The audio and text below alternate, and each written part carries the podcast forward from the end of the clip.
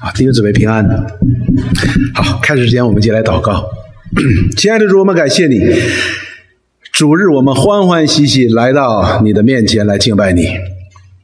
借着你的爱、你的圣灵、你的真理，你吸引我们来到你面前，更是借着你爱子的宝血的洁净，使我们可以来到你的面前。我们愿意将一切的荣耀、感恩、赞美放在你的脚前。也愿意借着我们的口和我们的心，这样口合唱、心和的敬拜，也能蒙你的悦纳和带领。求你越过一切人的软弱，在我们当中施恩于我们。我们都很微小，但是你却住在我们当中，显你自己为大，显出你的荣耀与我们同在。我们这样祷告，奉耶稣基督的圣名，阿门。我们继续再讲希伯来书的第十三章，这是最后一章了。所以呢，最后一章呢，就讲到了一些比较重要的一些基督品徒品格的一些要求和建立。那么我们今天讲到了第六点，就是我们基督徒品格的建立。那么前面几次我们都强调了，基督徒的品格是非常重要的，因为基督徒的品格呢，是人们可以看见的。人们可以看见的，我们也称它为是一个见证的。这个见证呢，可以引一个人来认识这位基督。我们同时也可能会拦阻一个人来到主的面前。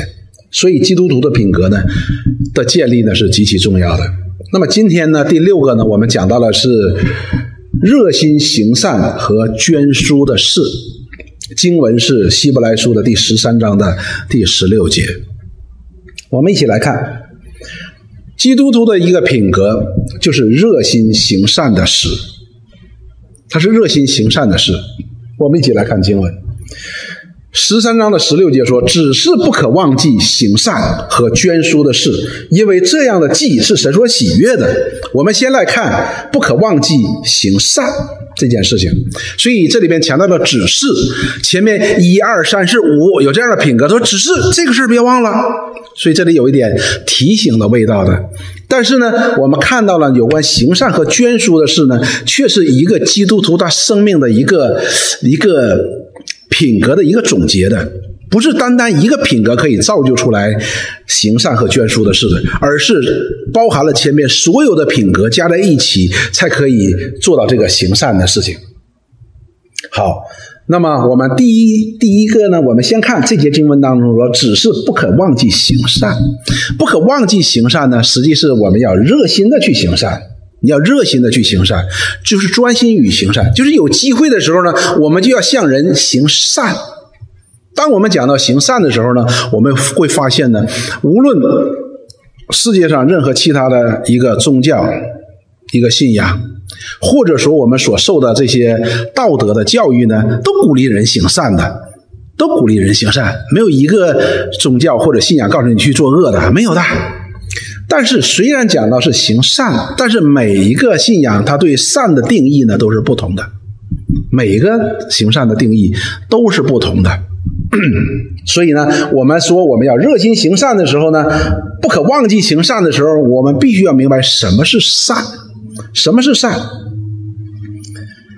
我们知道，当亚当和夏娃犯罪之后，被赶出伊甸园之后，那么他们就人亚当和夏娃以及从亚当夏娃所生出来的所有的人与神就隔绝了。当与神隔绝的时候呢，离开了耶和华神的面的时候呢，这人就变得完全的是自我为中心了，就好像蛇引诱夏娃的时候所说的，你就便知道善恶了。所以这些人就开始知道善恶了。什么叫知道善恶呢？就是他可以自己制定善恶的标准。所以当亚当和夏娃被赶出伊甸园之后，人类就活在一个自我制定善恶标准的一个光景当中。并且人都是按照自己以为善、以为恶的标准去生活的。那么我们看，当亚当的大儿子该隐，他非常的嫉妒他的弟弟亚伯的时候呢，他就起来把他的弟弟给杀掉了。这是一个大恶呀！这是杀人呐，是夺人性命，这是一个大恶的。那么我们看耶和华神在问他这件事情呢，你弟弟到哪里去了？我们看这个该隐呢，丝毫没有对这样一件谋杀弟弟的这件事情呢，产生任何一点的悔意或者是罪意。他似乎觉得无所谓嘛。但是耶和这并不能够影响耶和华神对公义的来定义的，所以耶和华神就要咒诅该隐，因为该隐犯了这样的大罪。但是当耶和华神宣布对该隐的咒诅的时候呢，我们看该隐是如何反应的。创世纪的第四章的十三节到第十四节，该隐对耶和华说。我的刑罚太重，过于我能所，过于我所能当的，明白什么意思没有？该隐基本上对这位绝对公义上帝的审判和咒诅呢，表达了一个强烈的不满，就是你不公平。为什么呢？因为他有他公平的标准，你不应该把我判的这么重的。也就是说，我所犯的这件事情呢，不应该受到这样的咒诅嘛。所以他有他的标准，但是在雅该隐的心中呢，上帝你是不公平的，不是我不公平，是你不公平。十四节说：“你如今赶逐我离开这地，以致不见你的面，我必漂流流离飘荡在地上，凡遇见我的必杀我。”但是你要知道，在耶和华神的眼中，他所创造的生命是非常的宝贵的。耶和华神给该隐咒诅，因着他夺取了他兄弟的性命，但是却没有杀了他，这已经是莫大的恩典了。但是在该隐的善恶标准当中，你不公平，你这个这个不可以这样对我的。所以呢，我们就看见了一件事情。那个时候，人已经开始自己来制定善恶标准，什么是善的，什么是恶的。不再以神绝对的公义作为一个标准了。这个标准是什么呢？分别善和恶的。那么我们就知道，我们就需要明白什么是善的呢？弟兄姊妹，我们不需要走得太远，我们也不需要想得太远，我们就看看我们今天的世界就行了。我们今天所处在这个世界呢，是一个人类历史上从来没有过的一个时代。是一个不分善恶的时代，是一个指鹿为马的时代。我们看过很多的历史的书，讲到了这个朝代、那个年代、这个国家、那个年国家、这个王、那个皇帝如何的昏庸、如何的腐败、如何的败坏。但是今天是一个整个世界的败坏。所以，当我听到一个弟兄讲一句话的时候，我很高兴的。我也想做这样的人。他说：“我就不想跟这个世界有什么关系。世界都败坏成这个样子了，能带给我们什么呢？这是一个不分善恶的时代。如果说以前是某一个国家某个君王，现在是整个的世界都疯掉了。但是我们是基督徒。”我们是在神在基督里边的新造的人，我们是在任何一种情况下，我们都是能够分别善恶的人，我们是懂得善和恶的人。那好，那我们今天就一起来学习什么是善的呢？创世纪第一章的第三十一节。这里告诉我们说，当神全都创造好了之后，六天的创造结束了之后，我们看做了这样一个总结：神看着一切所造的都甚好，就是非常好，就是非常的善，都是善的。因为这一切的创造都出自于这位良善的上帝的本性的良善，所以这个上帝这个世界也是好的，也是良善的。然后有晚上有早晨是第六日，所以这里边就已经定义了什么叫善，什么叫好。这里边讲到的善也好，好也好，不仅仅是指责神所创造的这一切事物的。本身也包括神创造这一切事物，为这些事物所设立的法则。什么意思呢？就是上帝创造不是没有意义的创造，它是有意义的。当上帝创造了一样东西，并且赋予它意义的时候，就是为它设立了一个法则，这就是它的意义。否则的话，它就偏离了这个法则的话，它就没有意义了。你比如说，你你买了一块表，表创造者所赋予它的意义是什么？就是告诉你时间准不准吧。如果这个表什么都好，黄金的、镶钻的，它就是不走，走的就是不准，那么说明它就是没有意义，它没有按照法则去走，它不是表，它可以是钻石，它可以是黄金，但是它绝对不是个表。所以我们看到了，就是神的创造物、被造物。能够按照神所赋予它的意义，或者说赋予它的法则去运行，这就叫好，这就叫善。我们人也是如此，我们人也是为神所造。当神把他荣耀的形象给他所创造的人的时候，这就与人设立了一个道德的道德之约。就是人必须是按照神所赐给我们他的形象去生活，这就是他赋予我们的意义。就是世界的万有可以从我们的小小的人的身上看到上帝的形象，这就是神为我们人所设立的善恶标准。当我们有神的形象在我们身上的时候，这就叫好，这就叫善。当我们去做那些嗯与神的形象不符的事情的时候，这就叫恶，这就叫不好。所以呢，我们看哈巴谷书一章十三节，哈巴谷是旧约的一个先知，他说：“你眼目清洁，不看邪僻，不看奸恶，行诡诈的，你为何看着不理呢？”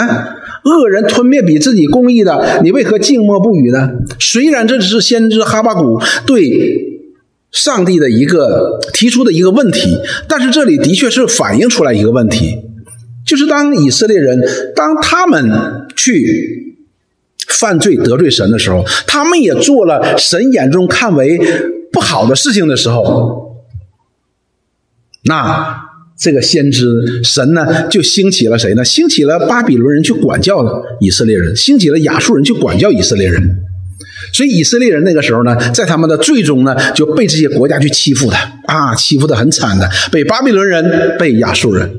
所以这位先知呢，就向上帝。提出这样的问题，说：“上帝呀，你眼目是清洁的，你是不看邪僻的，不看奸恶的，不看行诡诈的。那为啥这些邪恶的巴比伦人，这些邪恶的亚述人，哎，在在在攻击我们，在欺负我们？我们这些是神的百姓哦，你怎么不理呢？”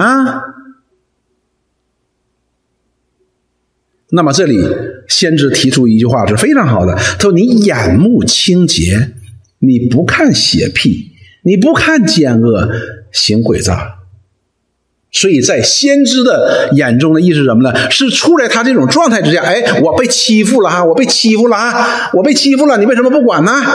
而且是恶人在欺负我呀！但是他忽略了一件事情，在耶和华神的眼中，以色列人依然是邪僻的，依然是奸恶的。所以耶和华神如何回答？耶和华神说：“这些巴比伦人。”这些亚述人，他说不过是神手中的一个工具，用来什么呢？用来管教以色列人的。当管教以色列人结束之后，他要折断、折断他们。所以你就知道了，最后巴比伦人毁灭了亚述人，亚述帝国；巴比伦帝国毁灭了亚述帝国；最后波斯马代帝国又毁灭了强大的巴比伦帝国。所以，当他管教用完结束之后，他也是应该要遭到报应的。所以我们看到了耶和华眼目清洁，他看不看邪僻？他看邪僻，他所有的事情都在他面前，但是在耶和华的眼中却容不下邪僻，却容不下奸恶，容不下诡诈。也就是说，神要把这些邪僻、奸恶、诡诈，要从他清洁的眼中要把它移走。要放在他审判和愤怒之下。所以我们看到了，当我们去读《列列王记》的时候，看以色列历史当中以色列这些君王的时候，那些好的君王呢，通常都给他一个评价的，什么评价呢？说这个王呢好，为什么好呢？因为他效法他主大卫，大卫是以色列历史当中最伟大的君王。上帝呢，以耶和华神呢，以色列的神，甚至于称他为为是他心上人，是他心上的人，合他心意的人。所以好的王呢，就说这个大这个王呢，他效法他主大卫，行耶和华眼中看为正的事。耶和华眼中看为正的事，不是人眼中看为正的事。那么，同样对那些不好的王呢，就这样写说：这个王不效法他主大卫，行耶和华眼中看为恶的事情。所以，什么是善，什么是恶呢？唯有上帝神是绝对善、绝对绝对善的，并且他的善恶标准借着他的律法呢，告诉了我们。所以，什么是善呢？就是耶和华眼中看为善的。什么是恶的呢？就是耶和华眼中看为恶的。不是我们人可以制定出来一个标准。我们人根据我们的文化，根据我的民族，根据我们所住的地理位置，我们来制定一个一个法则，善恶好坏的一个法则。也不是因为大家说这个事儿好就是好，大家说不好就是不好。甚至于不是所谓的那些书经上所写的经书啊，各种经书啊，现在有很多这些经书啊，鸡汤啊什么的。当然，我并不是完全否定，不是完全否定，因为我们相信呢，一切的良善呢都是从神来的，一切的良善都是从神来的，而一半的良善就不是良善。或者说有邪恶的，就是完全的邪恶；一半的邪恶就是完全的邪恶，这是我们所讲的。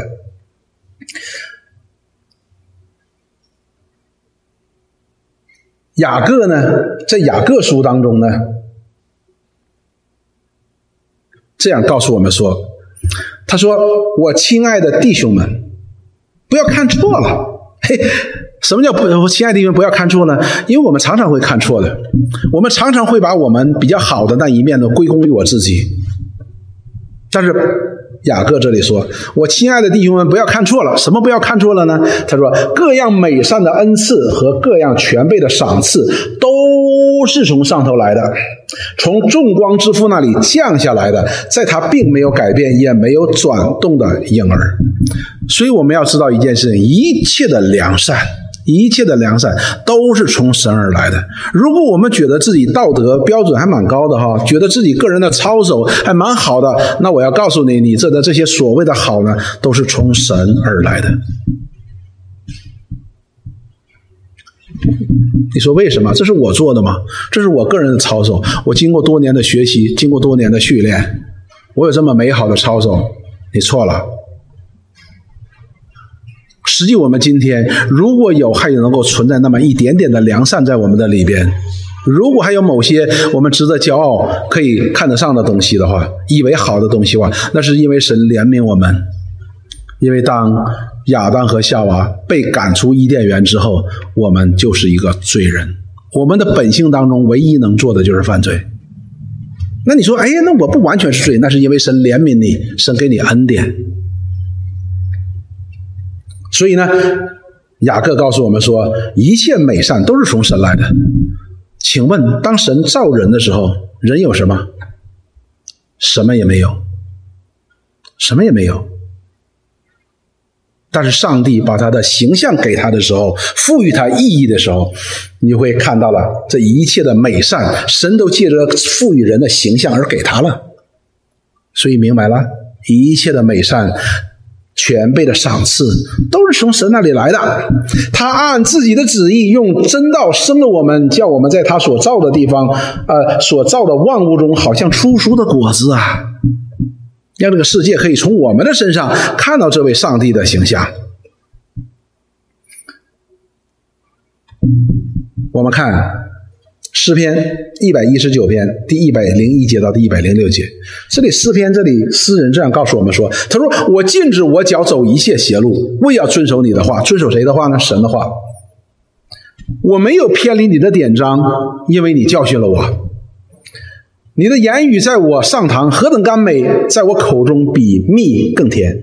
所以我们看到了这位诗篇一百一十九篇的作者呢。”他是愿意遵守神的话的，因为借着神的话呢，显出了神的一切的公义啊，这是显出了神的一切的公义。也就是说，这个人是愿意走在神的公义的路上的，而不愿意走在神的看以为好的路上的。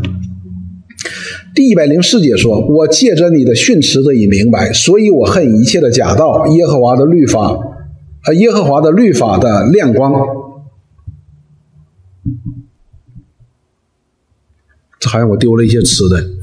总而言之，我们看到了这个诗篇的作者，他愿意借着神，借着他的神的律法呢，所显明的公义呢，来生活的。他愿意行耶和华眼中看为善的事情的。那么一百零五节接下来他说：“你的话是我脚前的灯，是我路上的光。”是耶和华神的话，就是神借着他的话所显明的公义。在我们面前，以为好的事情呢，他说就好像一个灯、一个光一样，在我们的脚前照着我们该走的路。这条路是什么路啊？就是耶和华眼中看为善、看为好的路。好了，接下来说，你公义的典章，我曾起誓遵守，我必按事而行。所以我们看到了 神的话语，好像脚前的灯、路上的光一样，放在这个世界当中，但是并不是每一个人都按照这灯所指示的去行。也就是说，耶和华神已经把他的善道、好道已经显明在我们面前了，但是并不是每一个人都愿意去走的。但是诗篇这里的作者告诉我们说，他愿意行在这善道当中，被这神耶和华神的律法的光这灯来带领着去走。这就是希伯来书当中所说的：你们要在善事上边要热心。不但要明白什么是善事，什么是耶和华眼中看为的善事，并且你要热心，要行在其中。而我们今天的罪人呢，有一个很大的问题是什么呢？就是我们知善而不能行，这是我们的问题的，因为我们没有能力，因为我们天然的本性是行恶的。你说没有啊，没有啊，没有啊！我我今天下下下高速的时候，我还给那个 homeless 那个人，那站在边上那人给他一块钱呢，给他两毛五，给他两块钱呢。是，你可以做这样的事情，但是你并不是所有耶和华眼中看为善的事情都可以做的。所以我们要清楚一件事情，就是我们今天每一个基督徒，每一个神在耶稣基督里边拯救了，给我们一个新的生命这样的人，我们是有能力去不犯罪，相反，我们却可以行耶和华眼中看为善的事情的。这是每一个基督徒都是切身体会到的，这是毫无疑问的。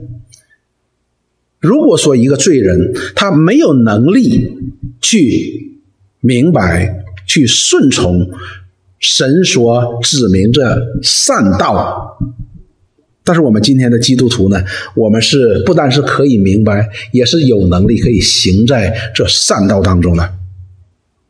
因此，我们讲，如果我们基督徒不行在这善道当中的时候呢，我们自己要在上帝面前负责任的。因此，《希伯来书》的作者告诉我们：你们要热心的去行善，只是不可忘记这事就是很重要，不能忘记呀。要行在这善道当中，热心行善。好，我们看行善这件事情，我们觉得说，哎，我们每个人似乎都都行了许多的善。那么，《第哥林多前书》第一章二十六节到三十一节。保罗在这里这样说：“说弟兄们呐，可见你们蒙招的，就是你这些基督徒哈，重生得救的基督徒。按照肉体有智慧的不多，有能力的不多，有尊贵的也不多。所以早期的教会和今天的教会呢是很像的。你看那些达官显贵，亿万富翁，他们通常是不来教会的。那些聪明绝顶的人，他们不来教会的。但是呢，神却却拣选了世上愚拙的，就是好像，就是曾经呢，我有一个同学的太太来多伦多，他一再嘱咐我要带我太太去教会，我就带她去教会。第一次去教会的时候呢，他出来的时候他反正很给面子的，所以我跟他不熟的。所以他就很给我面子，他就跟我和我太太去教会了。去教会出来的时候呢，就在唐人街，他就跟我说：“我以后不能来教会啊。”我说：“为什么呢？”他说：“教会里边都是一些无知的人呐，没有什么能力的就来教会了吧？你一看他们就是品质不太高的那一种。”那我我我我我不一样的，因为他是一个很大公司的一个高管的。他说：“我今天都是靠我自己打拼出来的，我我不需要上帝来帮我，就是这些没有能力的、没有什么本事的、比较低微的人，他们才需要上帝帮助呢，我不需要的。所以今天呢，实际上是没什么改变的这种状况的。所以呢，但是这里边却用了一个词，说神却拣选了。哎，虽然在世界的人的眼中是被看不起的。”好像缺少那些可以成功的资本的人，但是神却拣选了他。你说他愚拙吗？但是神拣选他，目的是什么呢？说叫有智慧的羞愧，又拣选了世上软弱的，叫那强壮的羞愧。神也拣选了世上卑贱的、被人厌恶的，以及那无有的，为要废掉那有的。什么意思呢？因为人。都是按照自己的标准在行的，都按照自己眼中看为可行的善恶好坏在行的。因此，这些人他们会把他一切的成功都归功于自己，都会归功于自己的。他们不会把这件事情、把他的成功、把他所有一切的美善的归功给神的。所以神说好。那就拣选那些你们所看不起的、你们所轻视的这些人，目的是什么呢？你们虽然是很有本事，你们自己觉得自己很不错，道德很高尚，但是在上帝的眼中呢，却是不被拣选的，与上帝的恩典、与上帝的美善是没有关系的。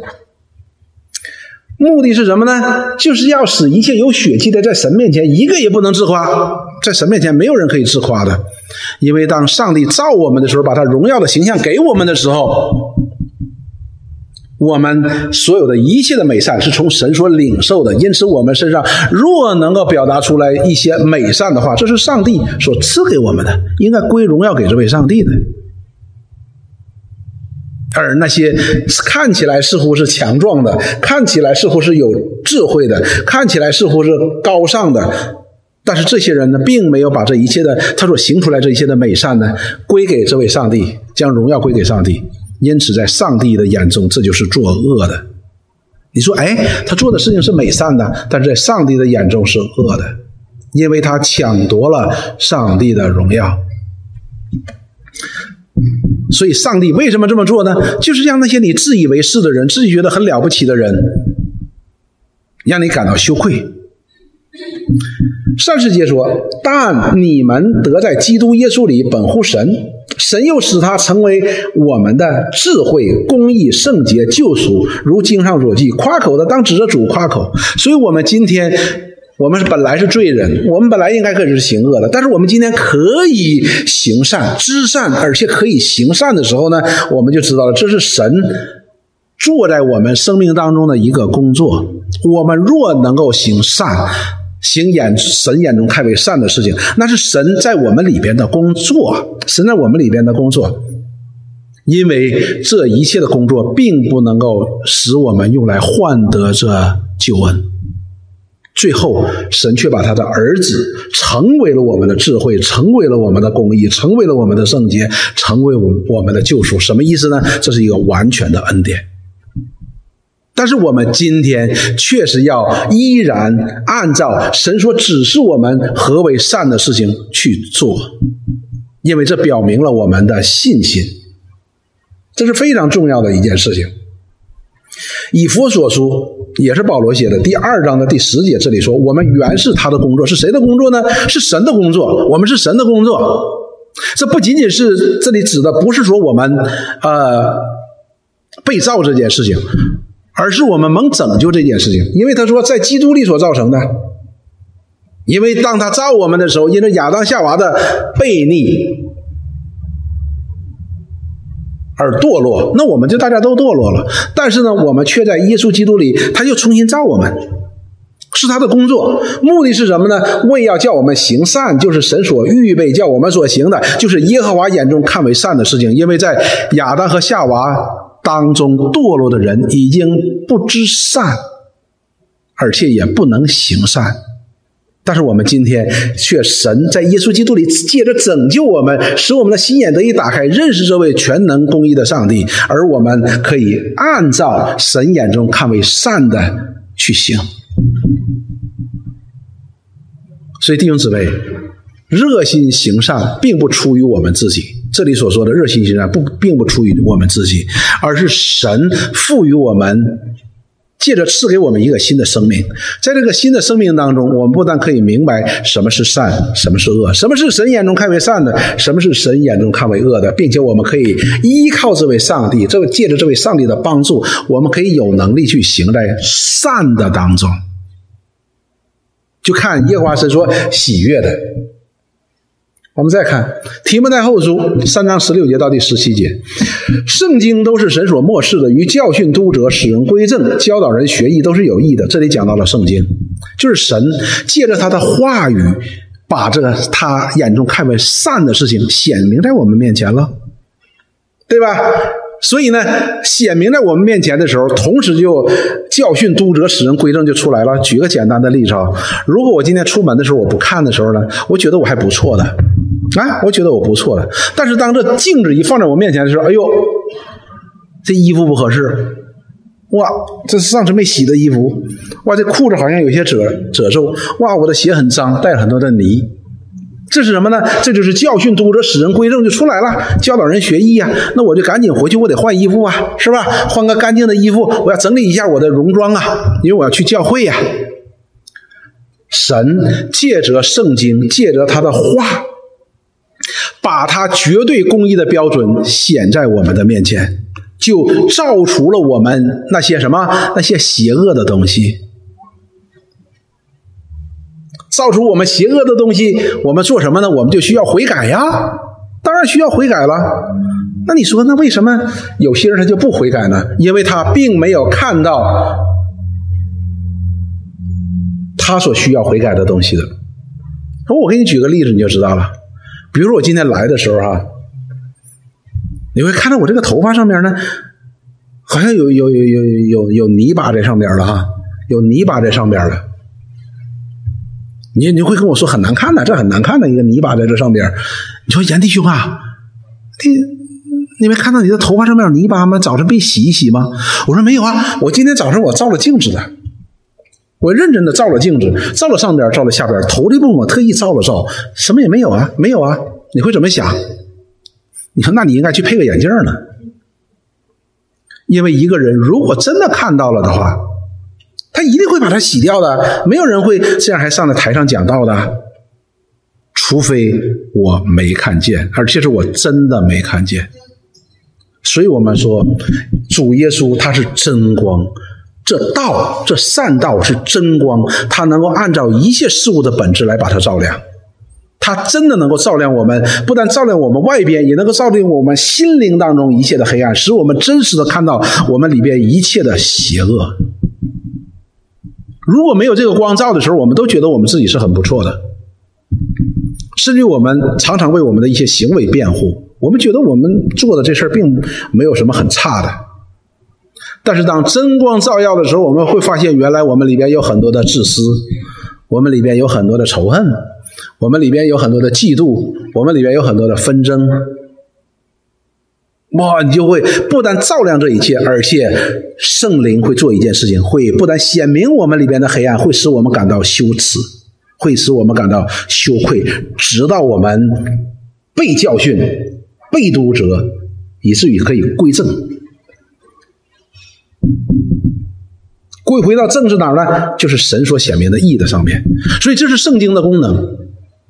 如果我们不读圣经的话，我们永远不认识我们自己。我们不但不认识这位上帝，我们也不能认识我们自己。同时，我们也 不会归正的，因为我们根本就不知道什么是正。这就是圣经的功能。那好了，那当我们呃学到了这神神的话语，给我们这一切的艺术，这灯和光摆在我们面前的时候呢，就是预备好我们，叫我们什么呢？叫属神的人得以完全，预备行各样的善事。这里边讲到了三件事。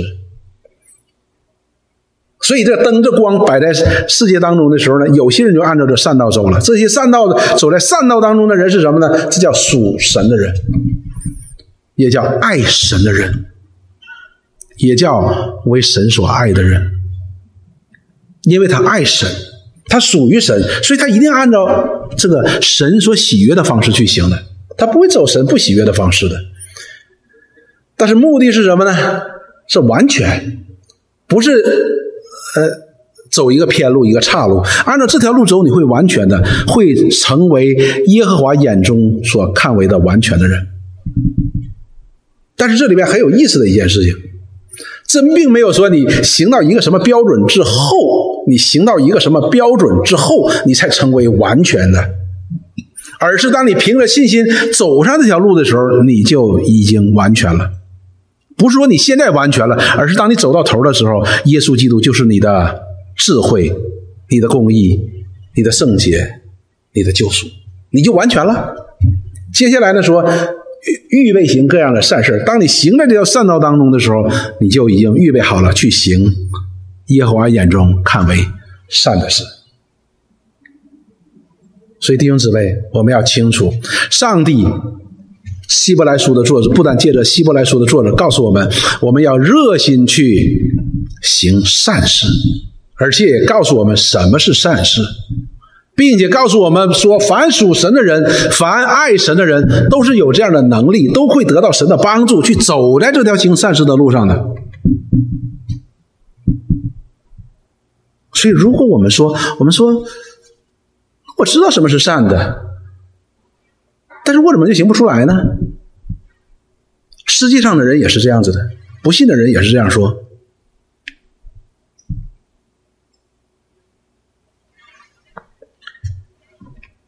因为上帝已经为我们预备了这样一个力量的源泉，我们没有去依靠它。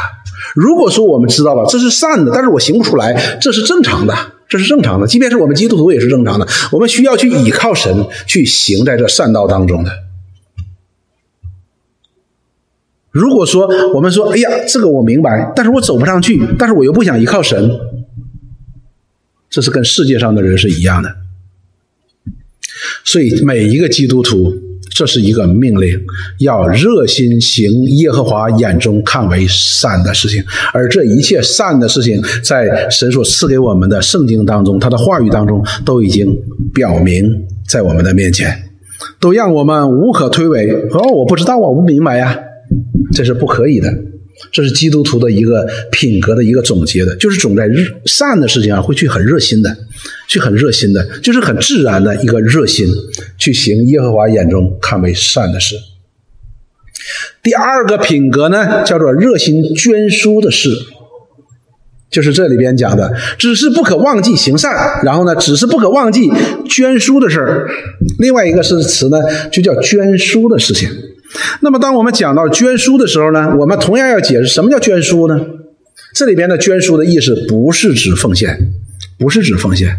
这里边的英文呢，我们读英文的时候呢，这里边就写的稍稍明白一点，就是要与人分享你所有的，就是在别人的需要的上边呢，你要有所贡献。也就是说，当你看到别人有需要的时候呢，你就动了一种心，你要帮助他。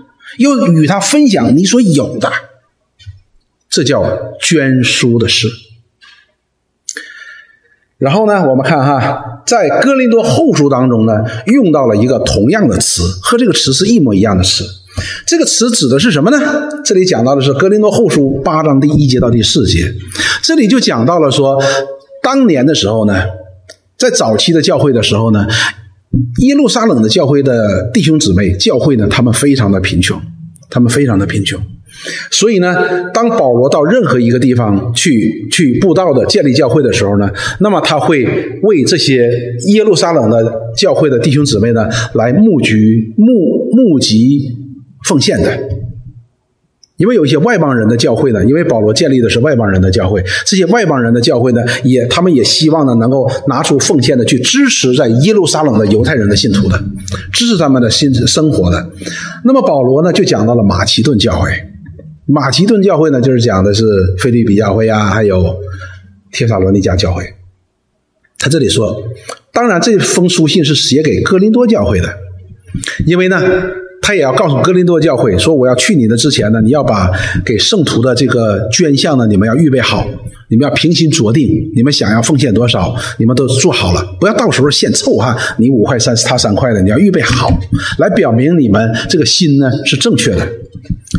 然后呢？之前的时候，保罗在去之前呢，就给他这样说：给哥林多教会的弟兄姊妹这样说，他说：“弟兄们，我把神赐给马其顿教会的恩告诉你们啊。”保罗说：“我要把神在马其顿的众教会当中所赐的恩典呢，我要告诉你们，哥林多教会，就是他们在患难中受大的试炼的时候，仍有满足的快乐。”当时的时候，马其顿教会呢是受了很大很大的一个逼迫的，所以说这个恩典是什么呢？就是他们在受逼迫的时候，他们依然满足和快乐，没有那么多的抱怨，没有那么多的抱怨的，也没有那么多的反抗的，他们依然是满足的，是快乐的。表现在哪里呢？说在极穷之间，还格外显出他们乐捐的厚恩。马其顿的教会，因为他们受了很多的逼迫，他们也找不到工作的。基督徒那时候找不到工作的，所以他们很贫穷的。就在极穷之间，他们却显出了乐捐的厚恩。哎，虽然他们很穷，但是他们还是希望能够有一些捐项来支持耶路撒冷的肢体教会。他说：“我可以证明，他们是按照力量了。什么意思呢？可能是这个耶路撒冷的教啊，不是这个。”马其顿的教会呢，他们拿出那个捐项呢，可能是很少的。如果和格林多呀、和以佛所呀这些教会呢，可能比那个很少很少的、很少很少的钱。但是呢，保罗说他们是按照力量了，而且是过了力量了。接下来他说自己甘心乐意的捐助，他们是自甘心乐意的啊，他们是甘心乐意的，不是强迫的。保罗从来不强迫人的。然后，并且怎么样呢？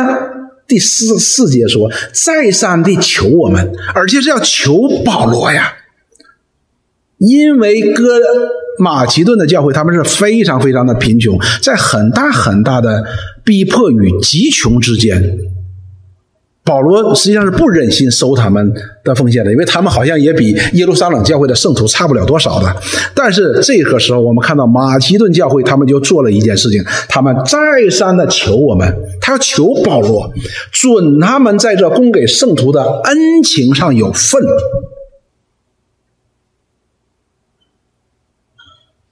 这是一个非常非常大的一个从神那里领受的恩典。虽然他们在逼迫当中，在患难当中，他们在极穷之间，虽然他们的奉献是小小的，但是却要求保罗说，在供给圣徒我们的肢体的上边呢，这个是个恩情，我们要有份儿的，你必须收下的。人什么钱少礼什么情情重啊，这个情义是重的。那么这里边所用的恩情这个词，就是捐书的意思。它是同一个词，所以在肢肢体当中的一种分享，这是一种恩情，是一种生命联系的情感。这个呢是不能忘记的。保罗说，这个事是不能忘记的事情。也就是说，你不要忘记那些在主里有需要的人，这是不能忘记的，因为他是你的肢体，我们同在一个身体当中的肢体。就好像我们左手有需要的时候，我们右手一定去帮忙的。当我提一个东西的时候，左手提不动，我右手一定是帮他提的。这没有什么话讲的。你说，就右手，你为什么要提他？这个在同一个身体当中就是这样子的。村民弟兄，他可能都不知道这个事情，他不会帮我的左手，但是我的右手一定会帮他的。当然，这名弟兄要在边上，他一定说他俩手说不用你了，我来。但是作为同一个肢体，这是不能忘记的，不能忘记的，好像同一个身体当中的肢体一样。这叫捐书的事，这事是不能忘的。如果我们忘了这个事情，我们就忘记了我们的肢体。我们就忘记了我们同在一个身体当中，我们就忘记了耶稣基督借着他的恩情把我们放在一起，而彼此有这种恩情，这是不能忘记的。所以哥林多后书呢，这里边的恩情呢，帮助我们可以明白什么叫捐书的事情。那么我们来看，当讲到捐书的事情的时候呢？我们看到的是一种生命的一种联系，彼此的相顾，也叫彼此的相爱，而愿意分享我们生命所需要的这种情谊。在我们去读摩西五经的时候，我们常常耶和华神呢，常常提醒以色列人呢，不要忘记一件事情，不要忘记一件事情是什么呢？就是他们曾经在埃及地做过四百年寄居的。这个，如果我们读过摩西五经的时候呢，我们都知道耶和华神常常提醒他们：你们不要忘记你们曾经在埃及做过寄居的。但是，当耶和华神每一次提醒以色列人不要忘记他们曾经在埃及做寄居的时候呢，往往是两件事、两两件事情上的提醒。一件事情是什么呢？就是耶和华是以色列的神，以色列是耶和华神的百姓。因为是耶和华神将他们从埃及地为奴之家领出来，并且带领他们进入到神所赐给他那流奶与蜜的永远为业的迦南地，这是一个提醒，不要忘记了曾经在埃及做过寄居的。第二件事情提醒他们是什么呢？就是当在，特别是在利未记和生命记当中的时候，反反复复的提到，因为那里提到了什么呢？提到了说你们要。爱那些在你们当中寄居的人，因为当时在以色列人当中也有许多外邦的人在在他们当中，他们承认耶和以色列的神，也按照愿意按照以色列人的传统在生活，但是他们却好像不是以色列人一样，是寄居的。那么耶和华神就命令神的百姓说：当你们进入到迦南地的时候，你们对这些外邦人的时候，要常常心存怜悯和恩慈。因为他们是寄居的，为什么你们要这样呢？你们要常常想，你们也曾经在埃及做过寄居的，你的神曾经怜悯了你，那么你今天也要怜悯那些在你们当中寄居的，因为你的神是怜悯这些人。那么你们这些在耶和华神怜悯的当中而蒙怜悯的人，你也应该怜悯那些同样在你们当中做寄居的人。所以在常常在这两件事情来来提醒以色列人，所以在捐书的事情上，让我们看到一件事情是什么呢？因为我们的神，他是一个蛮有怜悯、蛮有慈爱的神，他愿意捐书我们，他以至于把他的儿子都给了我们，成为我们的救赎，为我们而死，为我们流血。那么，我们作为在他的捐书的事情上，我们而成为蒙恩的人，那么我们也应该在这个捐书的事情上，我们也应该热心的，因为我们是在一个身体当中的。诗篇第六十八篇四节到六节，这里说：“你们当向神唱诗，歌颂他的名。”哎呀，这个神你要需要唱下唱歌，要赞美他。赞美他的名，就是赞美他一切的美好的良善的品格。说为那坐车行修过旷野，为那坐车行过旷野的修平大路。你走旷野的时候，你要想修平一个大路，那是巴不得的，是吧？他的名是耶和华，要在他面前欢乐，就是为那些常常有艰难的人呢，为他修平道路，来帮助他们的。第五节说，神在他的圣所做孤儿的父，做寡妇的深愿者。神叫孤独的有家，使被囚的出来享福，唯有悖逆的住在干燥之地。所以，这位上帝就是蛮有丰富的怜悯、恩慈的良善的上帝。所以我们每一个基督徒都应该像我们神一样有这样的怜悯、互助的这样的心。所以圣经当中，保罗也在另一处当经文当中提醒我们，不要单顾自己的事情哦，也要顾别人的事情哦。使徒约翰在他的约翰一书当中也说：“你你你不但要爱你，你你要你要爱弟兄啊，你要爱你的弟兄啊，你爱神，你爱神的一定爱你的弟兄的。”而彼得也如此告诉我们，因为我们是在一个身体当中的，因为我们的神使我们可以成为今天这样的人的神，他就是一个良善的神。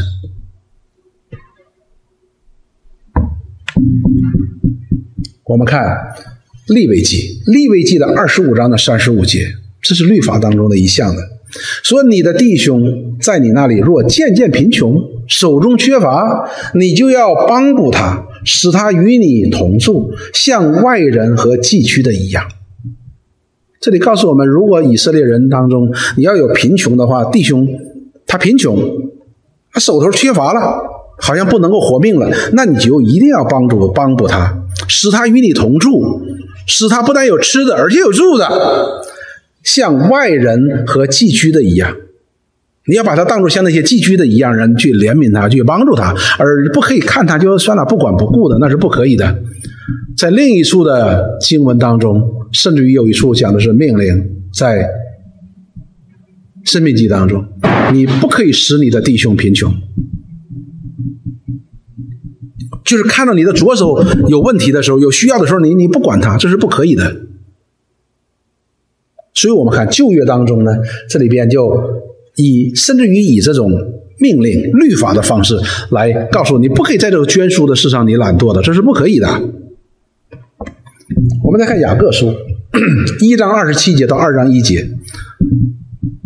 二十七节，一章二十七节，这里说，在神我们父的面前，那清洁没有玷污的虔诚，就是看顾在患难中的孤儿寡妇，并且保守自己不沾染世俗。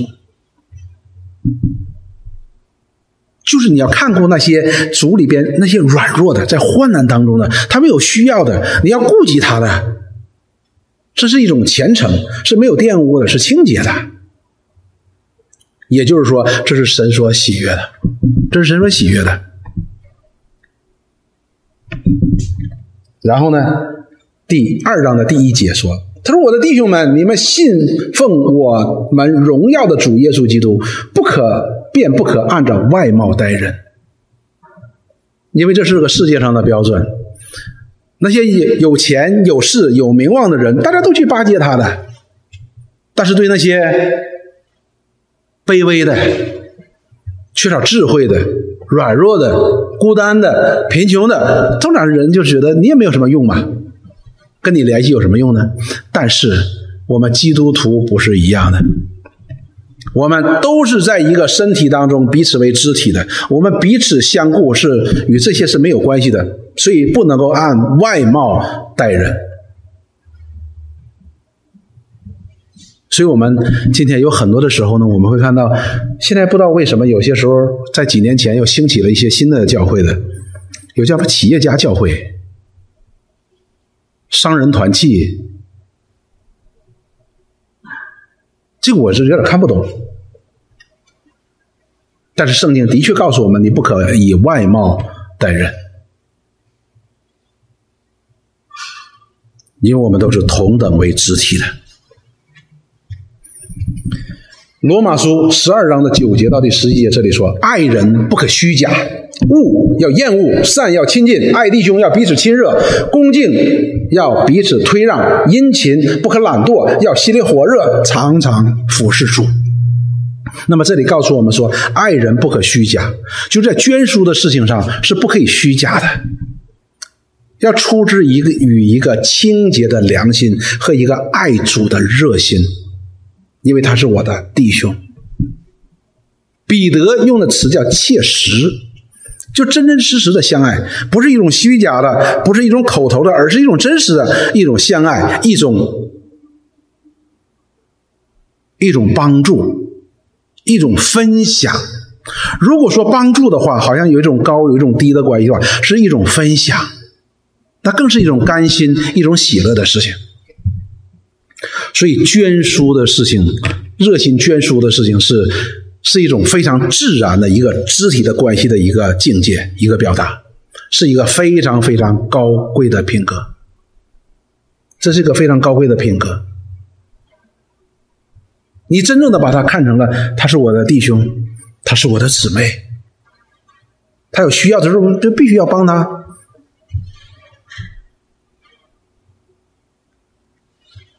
要切实，要切实。所以呢，这两件事情呢，一个是善事上边，一个是捐书这件两件事情的话，说不可忘记的。我们不但要明白它不可忘记的时候就是很重要的，而很重要的时候，我们要弄清楚什么叫善事，什么叫捐书的事。因为这两件事情，他说只是不可忘记。你这个两件事前面那些加一起，你这两件事别忘了，忘了这两件事前面都白做了。你说我懂很多的圣经，我懂很多的教义，没有用呢，因为没没落到实处的。这两件事情非常重要，这是基督徒所有的非常高贵的品格。好，第三，我们学到这两件事情是神所喜悦的祭啊，神所喜悦的祭。我们再看这节说。为什么说只是不可忘记行善和捐书的事呢？因为这样的祭是神所喜悦的，就是你行善事，行耶和华眼中看为善的事情，并且在肢体当中做了这样的帮补和捐书的事呢？哎，这是一个祭，而且是神所喜悦的，那就与献祭有关。那么我们就看什么是献祭，献祭的最根本的意义是什么？立位记的第一章的第一节到第四节，因为立位记都是在讲有关献祭的事情。耶和华从会幕呼叫摩西，是对他说：“你小谕以色列人说，这是耶和华神主动的来叫呼召摩西，要摩西讲话，说：你们中间若有人献供物给耶和华，要从牛群、羊群中献牲畜为供物。好了，这个供物呢，这个祭物啊，一定要用牲畜。”第三节说，他的供物若以牛为燔祭，是牛哈，就要献牛。如果是拿牛来献的话，就要在会幕门口献一只没有残疾的公牛。这个牛是有要求的，你不能随便叫个牛来就就献的，是没有没有没有没有残疾的。那么，按照耶和华这样的要求去献的时候呢，可以在耶和华面前蒙悦纳。我们留心哈，第三节的主语是谁呢？是他，是这个献祭的人，他可以蒙悦纳。就是说，这个人按照耶和华神的要求献一只牛的时候，这个人就可以蒙悦纳。什么叫蒙悦纳呢？就是被神所接受，被神所喜悦。你说那为啥呢？那首先你要明白他为什么不被悦纳。我告诉你，当亚当和夏娃被赶出伊甸园的时候，所有的人都不蒙神的悦纳，神一个都不能接受的。为什么呢？因为这位上帝是绝对公义圣洁的，人都是罪人，上帝是不能够悦纳的，不能够接受的。但是上帝为人预备了一条献祭之路，使人可以蒙神悦纳，被神所接纳了，被神所接纳了。然后接下来我们再看，他要按手在翻祭生的头上，翻祭便蒙悦纳。那么这个人如何蒙神的悦纳呢？是借着这个寄生蒙神的悦纳，而他蒙悦纳，这个关系一定要搞清楚啊！人蒙悦纳是因为这寄生蒙了悦纳，这个人才能够蒙悦纳。你现在这个寄才能蒙能，才能神才能够悦纳的。如果这个寄生你随便拉一个瘸腿的、瞎眼的，你献了，神不悦纳这个祭，那么这个人也不蒙悦纳的。那么接下来说为他赎罪，他之所以蒙悦纳了，是因为赎罪了。这赎罪是因为什么呢？是因为这寄生他的死，他的被献祭蒙悦纳了。所以这个祭呀是非常重要的。这个祭如果是不蒙悦纳的话，你没有用了。你不单你罪不得赦免，这人也不能蒙悦纳。这是祭是没有用的，所以呢，这里告诉我们一件事情是什么呢？行善和捐书的事，就好像你所献那个祭物一样。如果你热心行善、热心捐捐书的事，就好像在神面前不断的在献祭，并且蒙神悦纳了一样。也就是说，你这个人也可以蒙神悦纳。你可以说我不需要上帝悦纳我，那这我们今天讲的和你没关系。但是如果我们喜欢